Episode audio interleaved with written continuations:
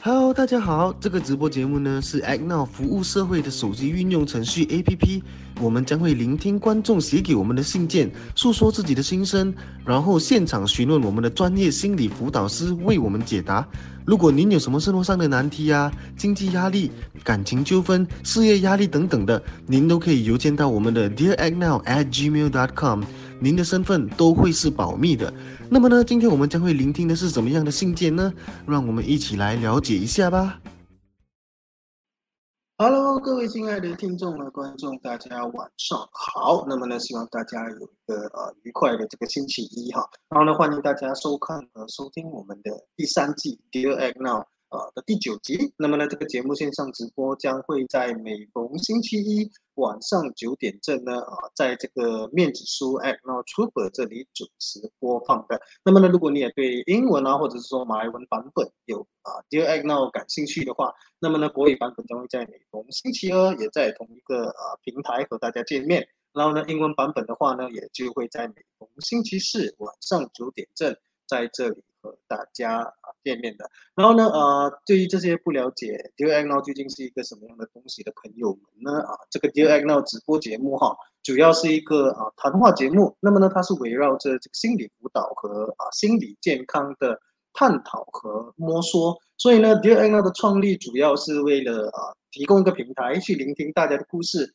然后呢 a g Now 也非常荣幸的可以和啊 Trifle 合作。那么呢，共同去举办这个直播，并且每个礼拜呢，我们将会啊邀请他们已经从事心理辅导、有着非常非常丰富的经验的认证和专业注册心理辅导师或临床心理学家，在这里呢，给予大家一些非常非常专业的意见啊，还有他们的想法，和我们一起共同讨论我们的学者啊写给我们的这些啊他们的故事和他们的一些心声等等。所以呢，呃，如果您对于这个节目或者这个平台感到兴趣的话，那么呢，呃，你也可以随时诉说给我们，然后呢，也大家可以投稿到我们的 dearagnow@gmail.com，和我们分享您的故事。那么大家千万不要担心哈，因为您的资料啊，还有那些啊密，你们的这个私隐全部就会是我们呃保密的。所以呢，呃，我们也非常啊鼓励大家，然后踊跃的去告诉我们，如果你心里有什么过不去的坎啊。或者是说有打不开的心结啊，都非常非常欢迎大家投稿到我们的 dear agnow at gmail dot com。那么呢，今天晚上将会参与我们线上节目的这个来自 Travel 的老师呢，就是我们的周呃周宇。那么呢，还没有呃邀请他们进来之前啊，先和大家娓娓道来 Travel 究竟是一个什么样的东西。那么呢，Travel 这个机构和来源哦，它是一个永续扩大创伤知情护理的这个心啊社区心理健康服务。那么他们的服务呢是啊基于个人啊、社区以及组织为愿景的一个啊社会企划。那么呢啊其中包含也个人这个个人心理健康啊，就是所谓的这个 Care 服务啊，就是他们的临床服务、倡导、研究以及啊社区支持。所以呢，啊，大家如果想要了解更多的话，可以点入到我们的这个 www trip dot center 啊，以了解更多关于 tribe 的信息。那么呢，还没有邀请他们进来之前，哈，再一次啊，和大家科普一下，agnow 究竟又是一个什么样的一个功能，或者是说一个什么样的一个 APP 哈。那么 Agnow 呢，它是一个呃关心时事社会的一个 APP 哈。如果你在生活中有遇到呃什么样的困难啊？或者说大大小小的事情啊，您只需要到你们的 App Store 或者是说呃 Play Store 可以去下载我们的这个 App Now。那么呢，App Now 的功能主要就是说，你到任何一个地方，可能说你的家附近的住宅区遇到一些呃问题，好像说有人焚烧垃圾啊，或者说呃有一些龙沟没有人去清理啊，已经导致到非常阻塞，然后也是非常臭的话，那么呢，你只需要拍一张照片，然后呢放上这一个 App Now。Act Now 呢将会尽他们最大的能力呢，去啊作为这个人民和这个政府部门或者 MBK 的这个桥梁哈，然后呢去啊投报这些问题，然后呢也能够更加迅速的啊获得解决，然后好比啊比我们这些人民啊主动去跟这些 MBK 报告啊来的更加实际。所以呢，大家也可以去在电话下载我们的这个 APP，然后呢，也相信会对大家，然后呢，也能够为这个国家和大家的社区出一份力的。那么事不宜迟呢，我们来欢迎我们今天晚上的两位重头主角，我们的 Miss June and Joey。Hello，Hello，嗨，Hello，听到吗？Hello，来做先做一个简单的自我介绍，好吗？好啊，周一开始。嗯，OK，嗨，大家晚上好，我是周一，So 我是一名心理咨询师。嗯，我主要服务的有就是有个人心理咨询，然后和职业方面的相关的咨询，然后嗯，已经在 Travel 已经有工作了一年多的经验。嗯，好，这样就到我，我是 June，我也是一名临床心理。治疗师，然后我在 Travel 也是一段时间了。我的呃主要工作就是呃跟一些个案有这个一对一的这种啊咨询。那通常他们都是会有一些心理上面的困扰啊，好像呃焦虑啊、压压抑的情绪之类的啊，他们就会过来找我们，跟我们咨询，然后学习一些技巧，去帮助自己度过这些难关。OK，哦。那我想问一下，其实这个疫情的这个发生哈，然后呢，现在我们可以说是已经到了一个 endemic 嘛。那么其实在这个心理辅导还有那个心理服务方面的这一个工作，是通常都是还是可以去面对面的个案吗？还是说透过网上，好像我们这样子聊天也是可以去进行的吗？呃，其实疫情之后，慢慢的，呃，网上的咨询已经变得越来越普遍。就真的是在疫情之后，疫情之前多数都是呃 face to face 的，就是面对面的，要进到那个治疗室里面。反而那个时候 online 的线上的咨询是非常少的。但是现在其实线上也多过面对面的，因为越来越方便嘛，只需要在家里，然后有一个稳定的上网线，还有一个呃像素好的那个呃电脑那个相机，其实就可以嗯咨询了。嗯。哦，那么周毅，你觉得这样子的这个透过网络的话，呃，透过这个网上的方式，会不会减少这一个效果呢？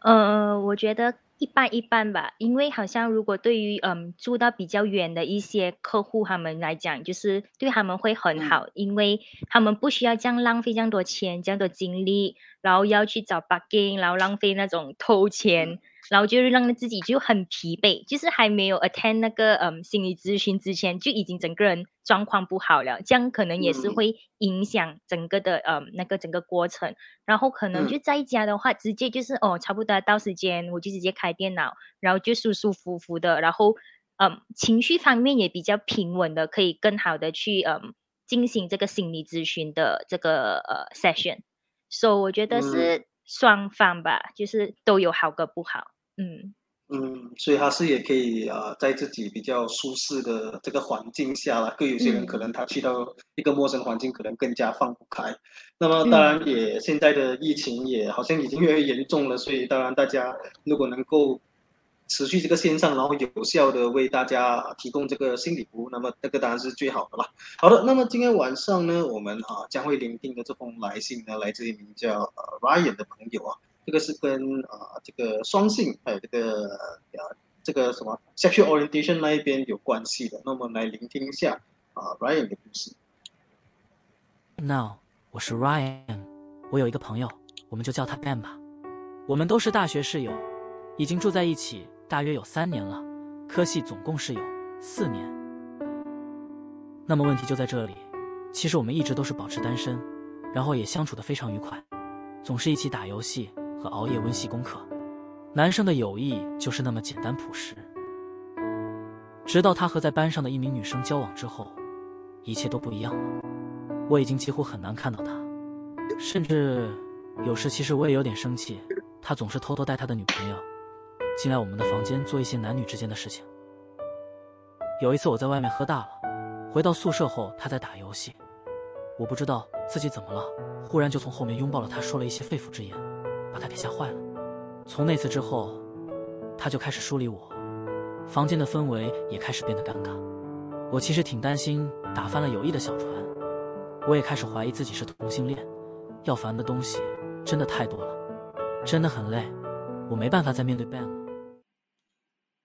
好的，呃，那么这个故事呢，主要是说这个叫 Ryan 的朋友呢，他有一个很好的朋友叫 Ben，然后呢，啊，自从这个 Ben 就有了女朋友之后呢，他就发现一切都不一样，然后呢，他也对他的这个性取向啊有一些呃模糊的，那么我我其实想更想问的就是，如果专攻他的这一个问题的话，哈，其实我对于他生气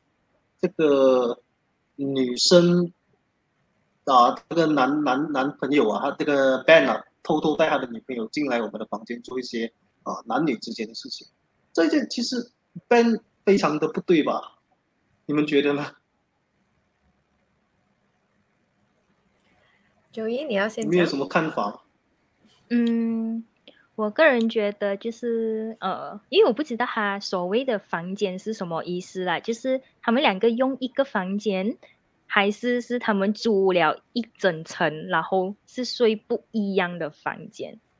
应该是一样的房间，我觉得。就同一个室友，嗯，室友吧，因为不是木友啊，室友啊，roommate 嘛。如果是这样，就是两个人就是。共同用一间的话，我觉得多多少少应该会有一些不对吧？就是毕竟是 share 的空间，就是就算你要回来还是做什么东西，就是要尊重彼此啊，至少告诉对方一声，这个是彼此的呃尊重吧？我觉得，嗯，对对对，其实我真是很认同周一讲的咯，就是那个。对彼此的尊重其实真的很重要，因为他们都是给可能给一样的租金，一起在共用同一个空间。虽然是讲房间是一个蛮呃隐私的地方啦，但是这个房间是他们 share 的房间，所以怎样都是会呃会需要跟对方讲清楚自己啊要做些什么，或者是寻求呃允许吧，至少。才才做一些他们平时之前没有在做的事情，好过他在背后来偷偷暗地里做，然后被这个 Ryan 发现的话，嗯嗯，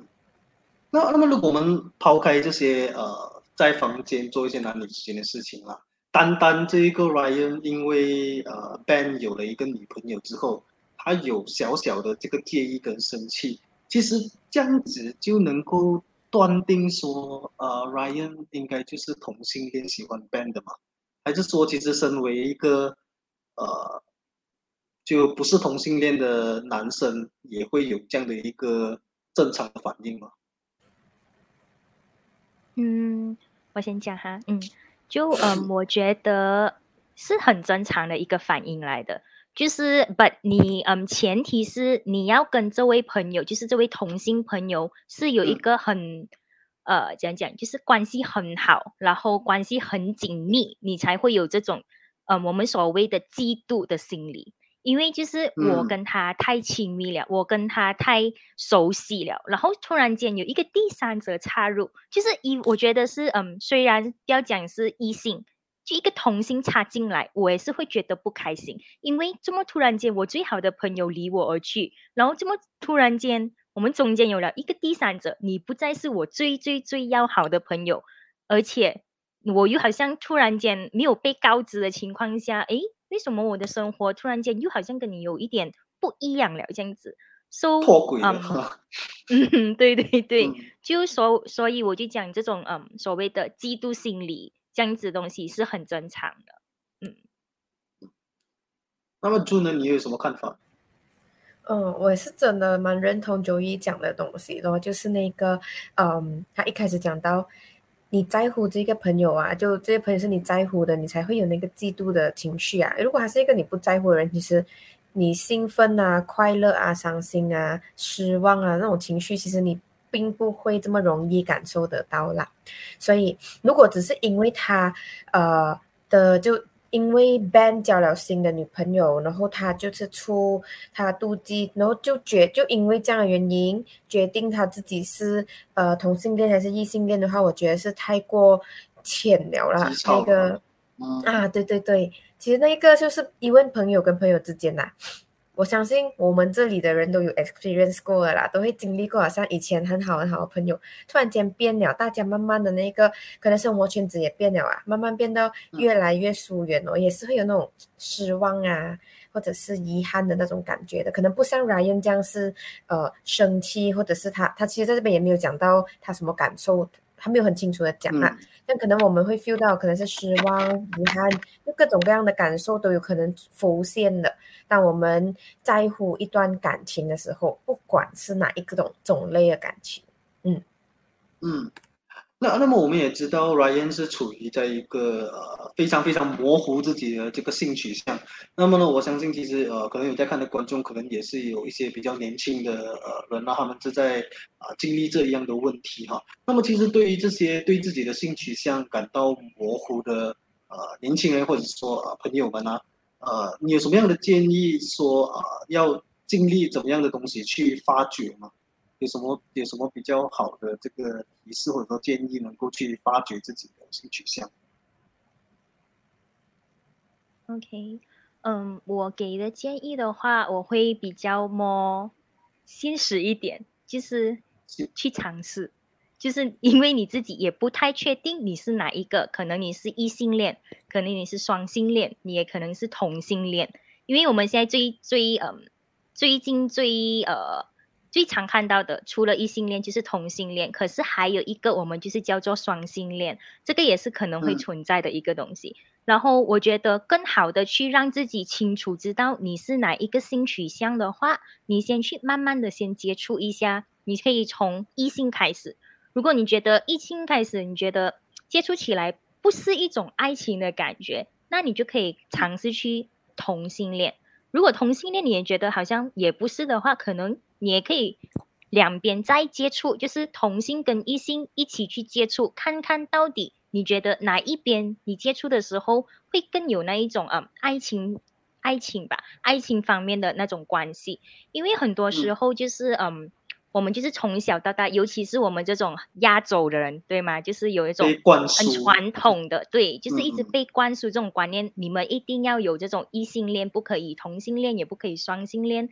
So 有时候就是可能一直从小到大被灌输这种这样子的知识，然后我们就是可能下意识也会觉得，嗯，对咯，我长大过后我就要找一个异性，可能就在一起啊，结婚啊，组织家庭，然后其他的嗯选择我都没有想过。怎知道可能你就是读书出来之后，工作出来之后，见的人多了，然后接触的东西不一样了，时代在改变，然后就哎突然间觉得我好像不是。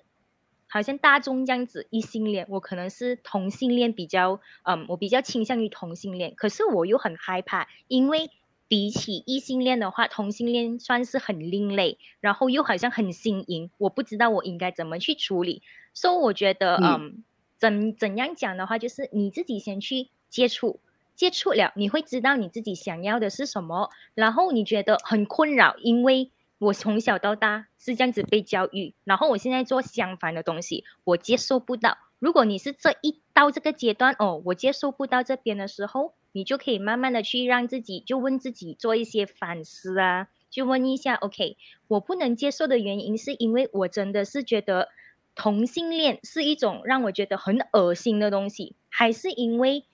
我很害怕别人用一种很奇怪的眼睛来看着我？当我跟我的嗯同性伴侣在一起的时候，我不喜欢这种感觉，所以这种就是我刚才讲的，你自己要去尝试了之后才会知道的。嗯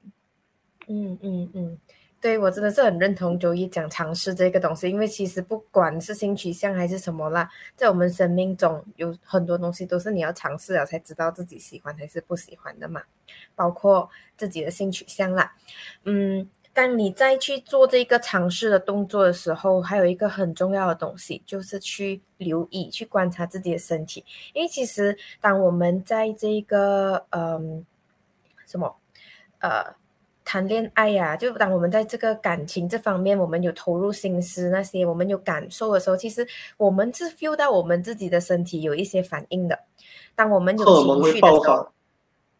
嗯，对对对，那个 oxytocin，忘记了华语叫什么，是那种爱情的荷尔蒙，它就它会让我们的身体产生一些生理反应。呃，其实不只是这一个情绪啊，还有开心、伤心，其实你也发现到自己的身体会有不同的感受，不同的那个生理反应的嘛。跟你呃感受到被爱、感受到爱的时候，其实也是一样的。然后，嗯，尤其是当我们这个。爱这一方面，我们的生理反应上面一个，它是一个比较特别的地方，就是我们因为我们有性器官，所以在性器官那方面是可以比较容易，嗯，知道从那边的资讯，我们可以知道，哎，这个就是我的性取向，呃，其实我对这一个性别是有那个呃 attraction 的，会被吸引的。然后这些东西是在我们尝试的时候，我们要去察觉的，要去观察的。因为如果你一直去 try try 东 try 西，可是没有去观察的话，其实也未必知道。所以去尝试，然后要观察，要观察了，你够了，你够那个 data 了，然后你就知道，哎，原来我自己是呃。异性恋、同性恋还是双性恋？因为双性恋很少人会谈到这一个东西嘛，在我们的社会，其实有些人自己双性恋呐，也是花了很长很长的时间才留意到这个东西的。在我自己个人的经验里面，我是有听说过身边的朋友，其实中学就已经发现到自己，就他们有去留意自己的生理反应，他们中学就大概已经知道自己是同性恋。我也有听到过从。呃，二十多岁开始才发现到自己是双性恋的，所以他真的是一个过程，去尝试去观察，你才可以慢慢去发现还有决定哦，原来自己是什么性别的恋这样子的咯。嗯，朱老师，你最近是有谈恋爱吗？最近你上次不是问过我这个问题了没？我不是已经讲你了？因为我看到你讲，因为我看到你讲那个爱情的时候，我觉得你的眼神。非常有，非常在发光这样子。代表我很专这一个 topic 哦，就是我 client 很多都是这个问题。哦，呃，但我其实连接一下周一刚才提到一个东西哦，就是说，呃，我会很害怕这个别人异样的眼光看着我和这个同性伴侣。那么，呃，因为我是觉得我喜欢，我喜欢啊自己的同性，我才会有这样的同性伴侣嘛。可是我带他出去的时候，我又会很。害羞，然后我就觉得很非常的，也不是害羞，是是叫做 embarrass 啊，就是很很不好意思啊。那那么其实这样的情况下有这样子的问题的朋友，我相信也是很多，尤其是在呃我们亚洲的社会啊，其实他们要怎样去克服这样子的一个呃问题呢？还是只是说他们可能也没有很同性恋而已呢？嗯，这个是一个很好很好的问题，就是嗯，我也是有遇到。这个类型的呃客户，然后也是有遇到一模一样的情况，就是好像嗯那个比较男性的女生那一边，他就讲哦，我带我的女朋友出去的时候，我的女朋友每次都会好像很避嫌这样子，就是好像不给我拉手啊，然后不不可以很亲密。可是当两个人独处的时候，是什么都 OK 的，然后他就觉得很就是很懊恼，到底是。我不够好，还是还觉得你不够爱我，所以你这样子来对我，对吗？然后我就觉得，嗯，从这边可以看到的东西，就是，嗯，其实是不同的价值观导致的东西来的。其实就是好像，嗯，比较男性那一方面的那个女生，她就是觉得我爱你，我就是要让全世界知道，我不管人家人怎样去看我。我就是要让人家知道，OK，我很珍惜你，这个是我展现我爱你的方式。可是，就是他的女朋友就是觉得我爱你，就是我对你好就好了，我不愿意子去展现给别人看，然后我也不想去这样子，嗯，做什么啊都要给人家知道哦，我们今天去哪里约会，我们今天去哪里吃饭，然后我不想。让别人知道，然后再加上就是刚才我之前有提到，就是我们亚洲人，然后从小被灌输到大的那种思想，就是哎，你不可以做这种东西。然后好像如果你有同性恋这种这样的东西，是很奇怪，你是一个很奇怪的人。然后我会害怕，当人家看到我，我会这样子。然后再加上父母反对，so。That's why 他导致这样子，他就觉得，嗯，我可以跟你在一起，不是我不爱你，可是我们换一种方式来相爱，而不是这样高调，我们可以低调一点的去，嗯，去相爱。我会这样子讲，因为，嗯，就是其实很相似，不管是异性恋、双性恋或者同性恋。我觉得多多少少大家都会遇到的吧，就是哦，我带我男朋友出去，还是我带我女朋友出去，然后其中一方就是，哎，你不要这样子黏我啊，哎，你不要这样这样亲密啊，大庭广众，其实是一样的东西。可是有时候为什么，嗯，同性恋的朋友们他们会觉得你是不是不够爱我才一直这样拒绝我？是可能因为有时候思想方面，然后再加上是自己的有一些不足，就是信心。就是觉得自己好像我是不是因为做了这样的所谓的另类的决定，然后我不是很我不是很自信，所以我的同伴在跟我相处的时候做了一点点这样的东西，我就会觉得哦，你是不是不够爱我？你是不是什么什么什么？然后就一直觉得这样子，或者是他就觉得哦，我有一点受威胁，然后就哦，因为你这样子你不够爱我，我受威胁，所以我要更加的让人家知道你是属于我的。所以就会有这样子嗯这样子的心理反应吧，我会讲，嗯。那郑老师有什么要补充的吗？关于这一点？嗯，补充方面呃没有啦，我觉得九一讲到很完整了。嗯，不过我有发现到我们好像一直在专注讨论同性恋的东西，好像在某程度上好像在帮 Ryan 决定他已经是同性恋，就有点哎发生在我们的题目没有啊，其实我们算是在 我们是在帮他呃摸索着，他在透过我们的这个讨论过程当中，他或许可以去啊开窍一些东西。那么，那么我现我现在就回去这个 Ryan 这一边。其实他呃，至于如果说问题都搞到这样子的话，那么以友谊方面的话，你觉得他跟 Ben 有什么方法可以破镜重圆吗？哦，呃，他在那一个信里面还有讲到他没有办法再面对 Ben，然后还和后面也是有提到讲他发现到 Ben 开始疏离他，然后他跟他们之间的沟通也是变少了这样子。呃，我觉得这一方面呢，算是一个可以着手的东西。要破镜重圆来讲，因为你看啊，他们前面三年哦，都是一直很 close 嘞，他们一起做很多事情，他们一起上课，一起温习，一起玩游戏之类的，这样子沟通的机会也多，沟通多哦，呃，两个人之间的那个误会也会少，因为你们沟通吗？你们有沟通哦，你们有那个比较透明的那个呃，互相了解的那个机会。然后他现在是很少有这个机会了，所以如果我们要让他破镜重圆都好，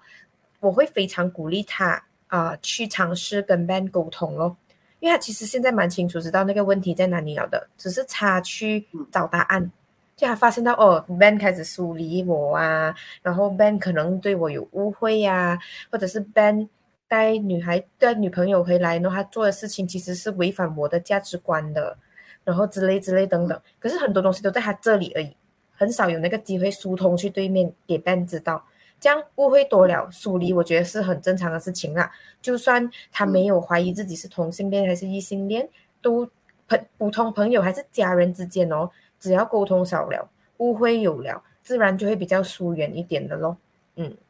周一，所以你不觉得？所以你不，所以你不觉得这个 Ryan 需要先？摸索自己的性取向，才可以决定要怎样去和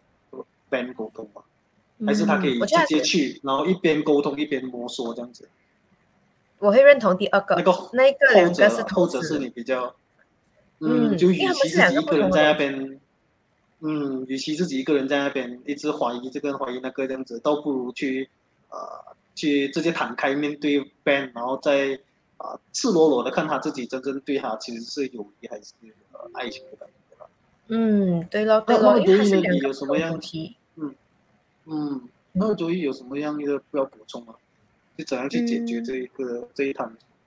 嗯，其实就是我想嗯少少的补充一下，因为好像我们时常讲到人际关系，或者是讲到 relationship 关系这方面，我们就可能就是比较呃怎样讲，就比较。narrow minded 一点，可能想到的就是家人、爱情跟友谊，对吗？可是其实，在我们嗯人际关系里面，我们还有很多不一样的关系。例如说，可能是友谊，可是友谊也是有分不一样的，可能是熟人，然后有一些是可能哦不是很熟的人，然后可能是一些。我好像知道，可是又好像嗯，大概大概的那种朋友。然后另外一种的友谊，可能就是好像我们的 Ryan 的这种情况，就是好像室友，这种是那种比较有情景或者情境的一种方式，也可能是一种嗯，就是比较不一样的关系。因为这种关系可以导致有很多不同的东西发生了。就好像讲，如果我跟你是一个嗯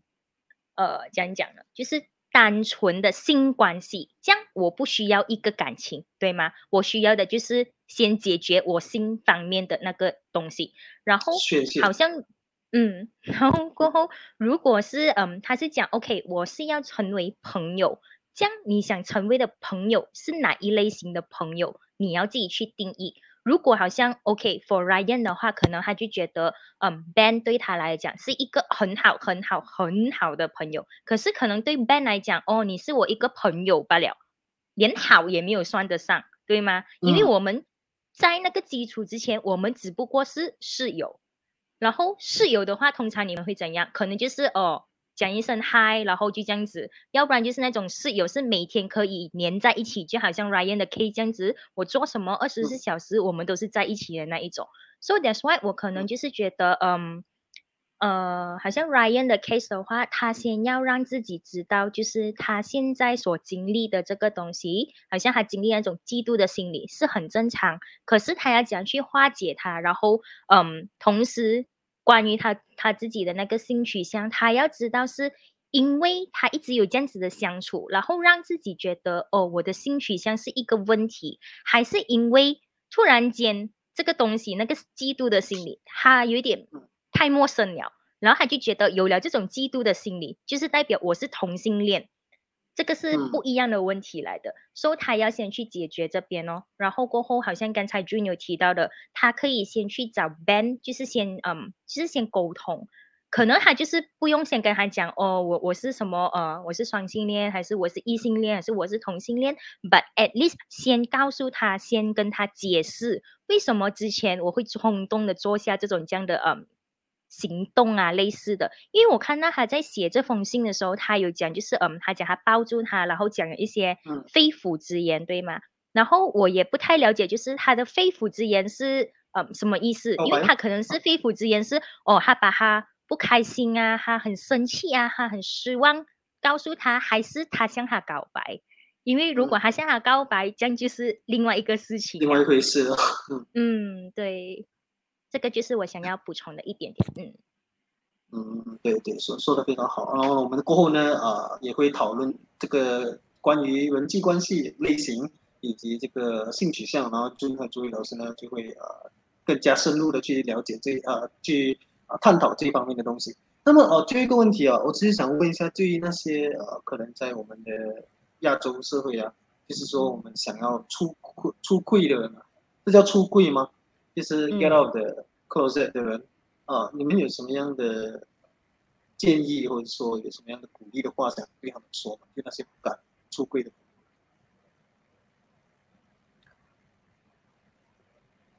不敢出柜的人，我们有什么话要对他们说？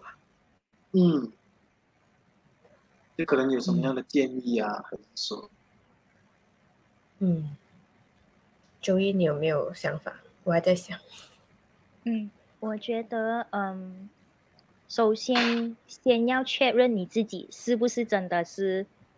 要出轨，就是你是不是你先确定你自己的性取向是很重要的，因为有时候，嗯，可能我们会有一些人就是为了要去，就是比较叛逆一点，哦，你叫我不要去这样子，我偏偏要去这样子，可是其实我不是这样的人。其实可能就是我们讲的，嗯，有一种叫做就是 peer pressure，就好像哦，身边的朋友可能他刚好缠到这一帮朋友，他是同性恋的，然后他其实他并不是同性，他是一个异性恋的人，可是就是身身边的十个朋友，十个都是同性恋，这样他就觉得如果我去嗯交了一个异性的 partner 的话，我会觉得我自己好像有一点奇怪，然后朋友就是好像不想跟他在一起，这样导致你所选择的。同性恋你要出柜，这样就有点麻烦了咯，对不对？因为你自己那一关你也过不了，然后你还要去跟嗯出道区更加受这种社会上不同的人来看法来对待你，对吗？然后过后第二个的话就是嗯，我想说的就是，如果你真的是确认你自己的性取向，不论是嗯异性、双性或者是同性。我觉得只要在不做出伤害对方或者是伤害自己的任何举动之下，我觉得我是嗯不会特别的去呃讲讲，就是反对就是做出轨这种事的啦。就是 as long as 你自己知道后果有什么，你可以承担那个后果的话，我觉得嗯你可以尝试去踏出这一步吧。就是因为有时候你不尝试，你不知道会有什么结果。然后可能你觉得尝试了过后，哦，身边的人都很反对，这样你自己就要想一个办法，怎样去解决这种反对的声音。如果你真的是觉得这这个是一个嗯，我真是认定了的人，如果你觉得哦，我觉得我真的是坚持不了，因为我接受不了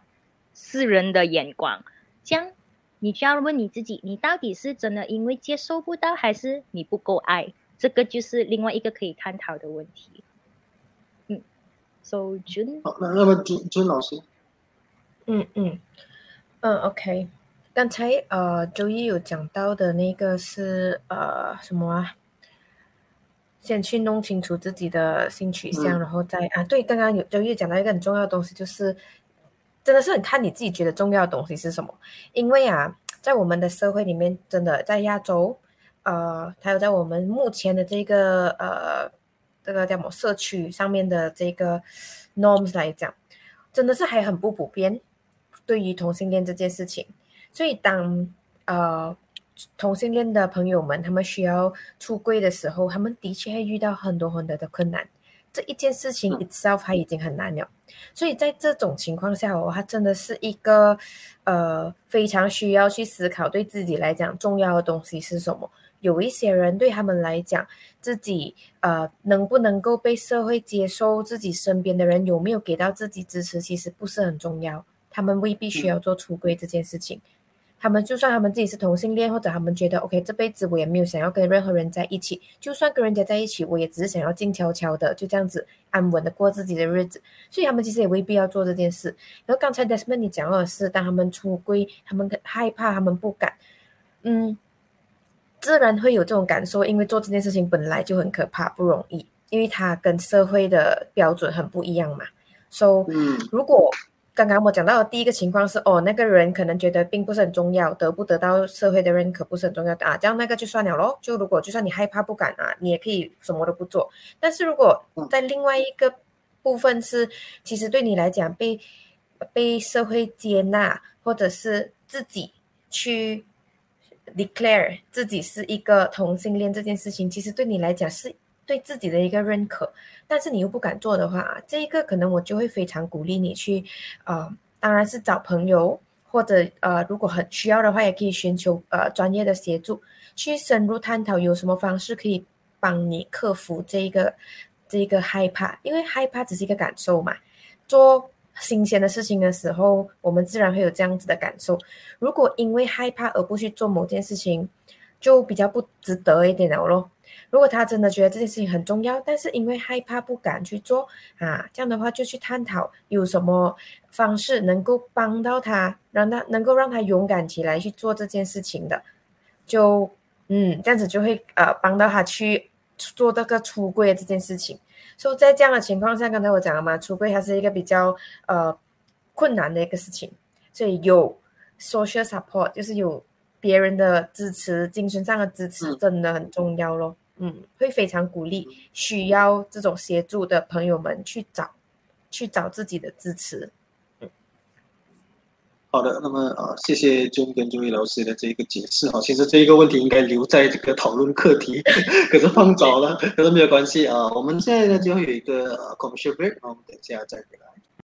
哦，对了，大家先从节目短暂休息一下。如果你还没有在你的手机下载 Act Now 这个服务社会的手机运用程序 APP 的话呢，那就赶快去下载吧。因为有了这个 APP，您可以汇报任何在社区碰到或看到的问题或现象。我们这个 APP 呢，会及时的向地方当局或相关地方议会投报。这个 APP 真的非常容易使用，而且是完全免费的哦。让我们一起来改善我们心爱的社会吧。好的，那么事不宜迟，我们赶紧回到我们的节目吧。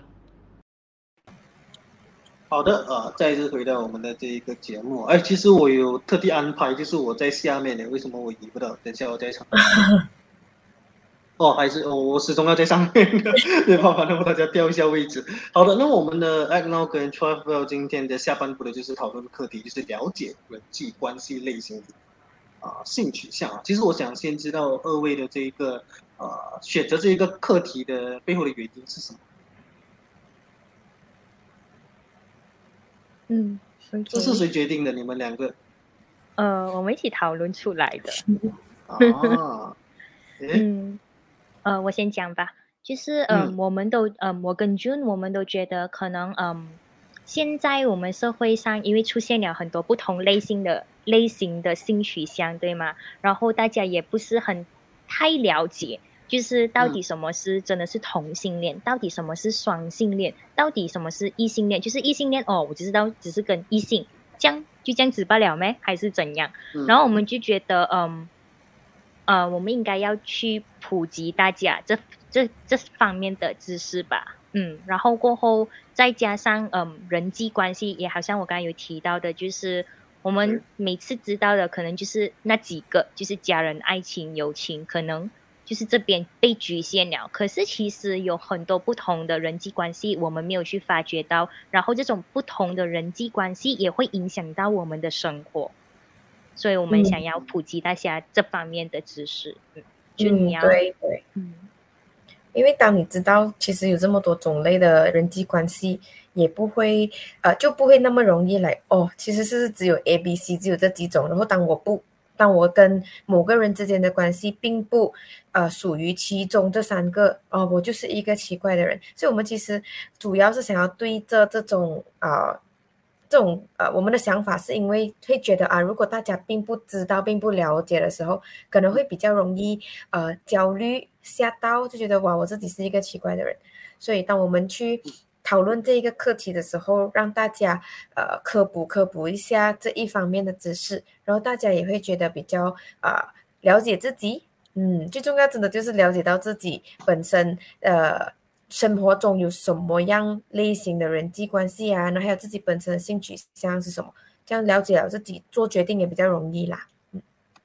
哦，那其实我很好奇哦，我们因为刚才有提到的说，呃，这个不只是男女，或者说男男女女，或者说呃男女这个，这样我们也会讨论关于这个所谓的 pansexual 或者 asexual 嘛，就是呃泛性恋，对吗？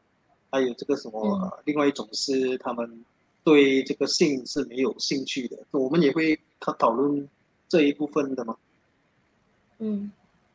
对呀，我们可以会嗯会讨论到一点点。哦，OK，好，这样这样我们这个就我们今天的讨论课题哦，这个了解人际关系类型以及性取向啊，我们该从哪里去呃剖析呢？你们有任何的开头吗？嗯，OK，因为听起来刚才你问到那个 A section 的一些部分，哎，嗯，啊，你你问到这个东西，感觉上你有一些问题是想要问我们的，你要不要先问一下那个问题？没有没有，我是想说，就是你们说还有很多各种不一样的类型嘛，所以我就很好奇，就是说你们是不是想要呃一个一个去解释，还是说你们有什么样的一个方向要去讨论这一个那么广的？个话题，嗯，其实也还好哎，就没有一个特别的方向，但是可能我们可以从那个性取向开始，既然它跟上面那个性蛮有关系的，嗯，刚才我们就是有讨论到这个呃什么啊，异性恋就是目前最普遍的东西，异性恋，然后同性恋也慢慢其实普遍化了，因为这个月，I think 这个月是 Pride Month，就是大家都在宣扬这一个，只要不是啊。异性恋剩下的啊那种恋啊，他们大家都在用一整个月的时间去让这件让这一种类型的恋情，嗯，对对对，so 呃，我相信异性恋大家都已经知道了啦，基本上就会是呃我们时常看到的呃不同性别的人在一起，然后也是这个社会非常鼓励的东西，就是呃结婚生子之类的这一个部分呐，然后在同性恋那方面，呃。啊，对他这一个东西就会是比较好像啊，两个同样性别的人在一起，嗯嗯，然后他们其实主要是当他们有这一类型的这个恋情的时候啊，我们其实可以了解到，就是呃，我们异性恋跟同性恋还是双性恋都好，大家的那个爱情其实都是蛮类似的，就真的就是两个个体在一起，只不过是性别上面会比较有差别一点。然后还有刚才我在呃讨论那封信的时候，讨论到的那个生理反应，可能嗯，当某个人是同性恋的时候，他会对着自己同样性别的人，他们才会有那个生理反应。然后双性恋可能两个性别都会有。然后刚才你提到的那个 asexual 就是无性恋嘛，就他是对性不会，他不会发现到他自己身体啦，是有那种生理反应的。嗯，就是不管是男生女生都好。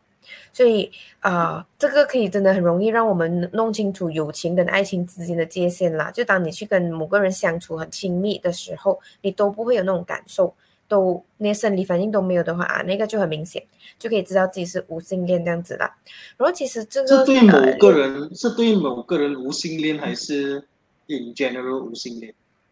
in general in general，哦、通常不会是对某个人无性恋的，纯粹是对某个人没有感觉爱，就是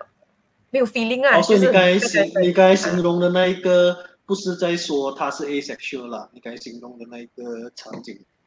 就是他哦，对刚才讲的那个是是是 asexual 来的，哦哦，你讲那个他是对对每个人都这样子啦。哦，啊，对对对啊，因为其实这种 sexual orientation 啊、性取向这些东西啊，它是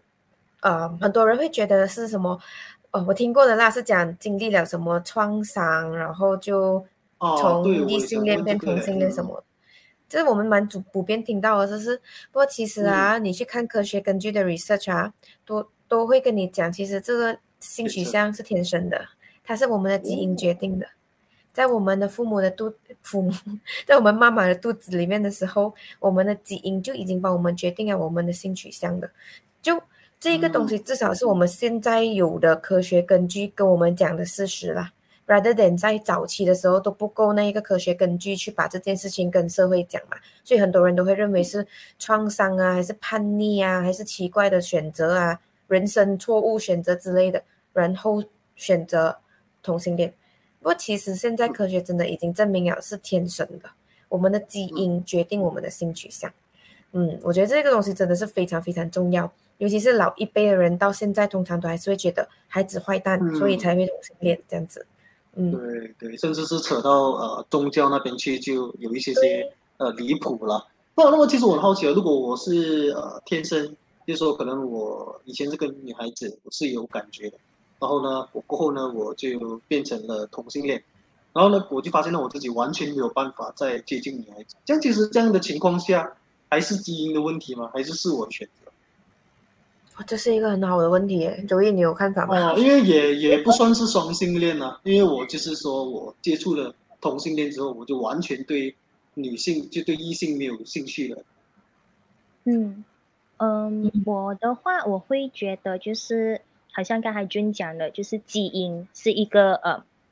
关键的因素，然后情况我们的周遭的嗯东西，我们所经历的东西是另外一个因素。很多时候我们就是讲为什么会有这样子的人，为什么会有这样子的呃我们所谓讲的 bad turn，对吗？可能就是大概二十五八线，可能是真的是依靠我们的基因。然后可能剩下的七十五八线，很多时候是因为我们经历的东西而导致我们现在所做出的决定。So，嗯，我会觉得是两边都会有，可是是 more on 情况、环境跟你自己的本身经验。因为好像刚才你讲到最普遍的就是，哦，可能就是经历了一些东西，我觉得我不再相信异性了，我要去同性，因为我觉得同性给到我安全感。然后这个方面的话，我就会讲哦，因为他是情况环境而导致，加上自身的经验，可能他经历了嗯四次的感情，然后四次都是一样，就是异性就是这样子对我，我就觉得我很失望，我要去同性。然后我跟同性的时候，我可以持续的发展很久，可能发展个五年、六年，甚至十年，然后我还是觉得很安全。可是有一些人，他就会觉得，嗯，虽然我已经被异性伤害了十次以上，可我还是很坚持要异性，因为我觉得只有异性能让我觉得很吸引我，然后同性真的是吸引不到我做任何的东西。这种就嗯是我们所讲的生理方面、基因方面所导致你的嗯生理的反应吧。嗯，这是我要补充的小小一点。嗯。哦，这样这样会不会有这样的可能性？就是说，你刚才说他已经跟呃同性恋已经、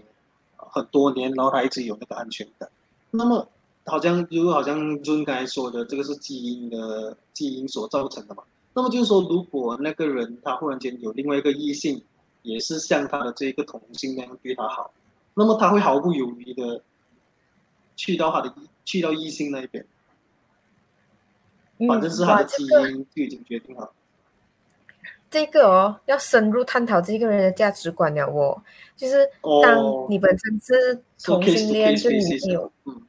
啊，对咯，就当你本身自己有个 partner 了，然后有一个异性突然跑出来，然后对你非常非常的好，then 你就很快的就 go to 那一个 extreme，我觉得真的是很像你讲的咯，case by case basis，然后都是很需要去了解这一位呃朋友的那个应对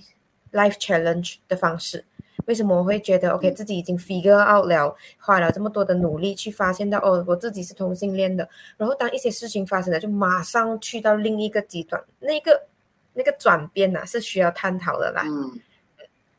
嗯，就是说可能他在发生这个同性恋的这一个感情的时候，其实他是处于一个比较啊掩盖、掩饰的掩饰自己的这一个啊方法，也是说不定了。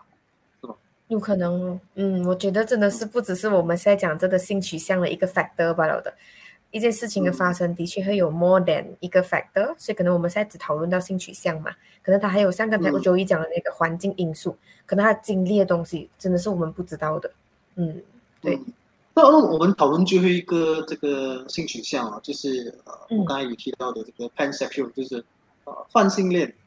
这是读泛性恋对吧？啊，那一个的话呢，那个那个也是也是基因吗？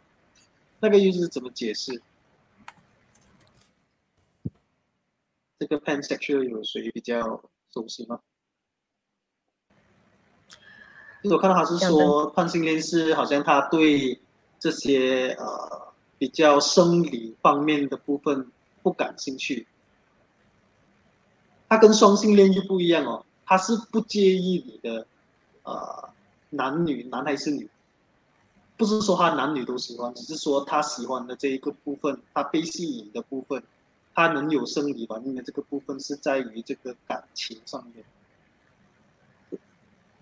哇，这是其实啊，讲真的，非常真的那句啦，我第一次听 pansexual 这个东西。如果你不讲，其实我也是不知道。哎，如意呢？如意也是第一次听到吗？嗯，我之前听到的是 transgender，这个我就比较熟悉。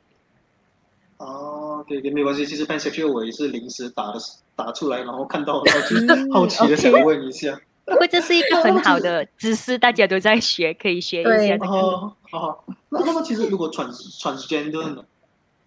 就就他们感觉会是比较，嗯，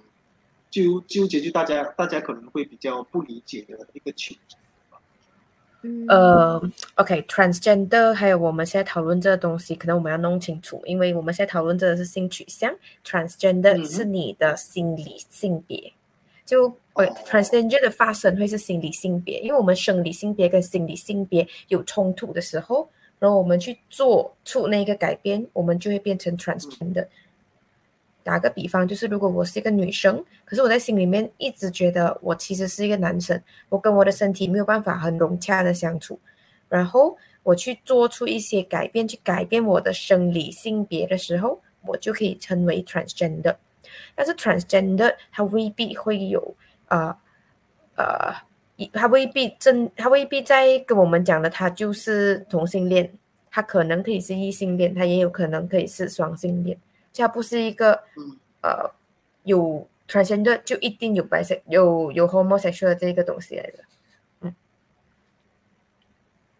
那那么在最后啊，其实我呃想知道的就是说，如果说一对父母啊，就发现到自己的孩子有这一个呃跟常人不一样的这一个性取向啊，就是说